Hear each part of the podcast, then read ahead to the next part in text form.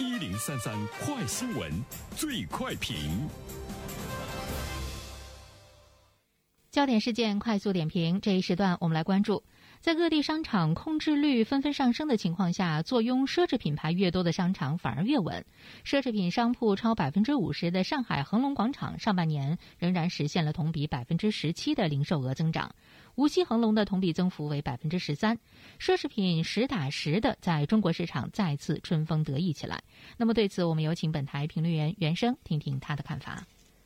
你好，安然。首先，第一点呢，我们依然是关注到的疫情之下，啊，中国奢侈品消费的逆势上扬。比如说，广州太古汇的爱马仕店，呃，它呢在重开的当日，呃销售额。就突破了在中国最高的单店成交额的历史。尽管是在疫情之下，呃，全球时尚产业二零二零年的跌幅在百分之二十九到百分之三十七之间，但是中国不仅有可能追平年初的损失，更有可能呢最高逆势增长百分之十。包括 LV、香奈儿还有 GUCCI。呃，菲拉格慕等等这样的品牌，在中国市场内的一种呢，这个涨价，涨价没有打击购买的积极性，所以呢，中国的呃市场的确呢，在全球来说呢，比较独树一帜哈。第二点呢，当然我们要关注一下它的这个背后的呃原因。这个原因呢，一方面呢，其实我们注意到了，就是目前对于中国的市场来说，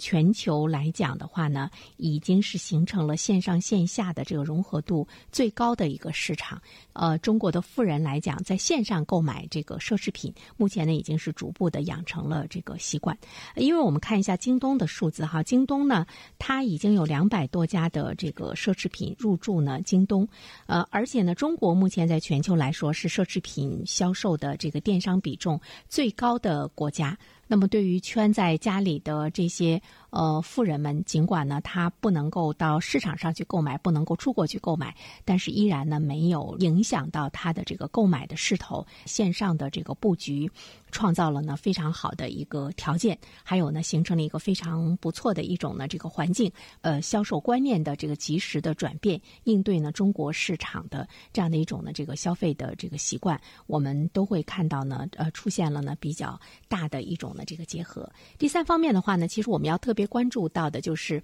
可喜的一面呢，就是在中国境内的这个消费的比重呢是在不断的这个上升啊，尤其呢是在疫情之下，有很多人不能够呢这个出国的状态之中，奢侈品的。消费在呃中国人奢侈品的消费的这个逆势上扬，大部分呢是消费在了中国的境内。中国境内的这个消费呢，已经是占比重呢是占到了百分之十二。当然还有呢百分之六十九呢是在国外。那么怎么样呢？把流失到国外的这个奢侈品的这个消费力逐步的拉回，其实我们看到了更多的希望。还有一点的话呢，其实特别需要我们关注到的就是疫情之下，全球的这个贫富差距呢是在加大。那么对于中国来说呢，也自然呢会是这样的一个特点，就是贫富差距的一种呢加大，中低层位者可能面临着收入还有呢基本的一个生活的一个呃保障，但是对于高端的消费群体来说，他们依然呢是有钱花不出去。当然，对奢侈品的喜好呢，也是反映了品质吧，品质品牌的这方面的这个。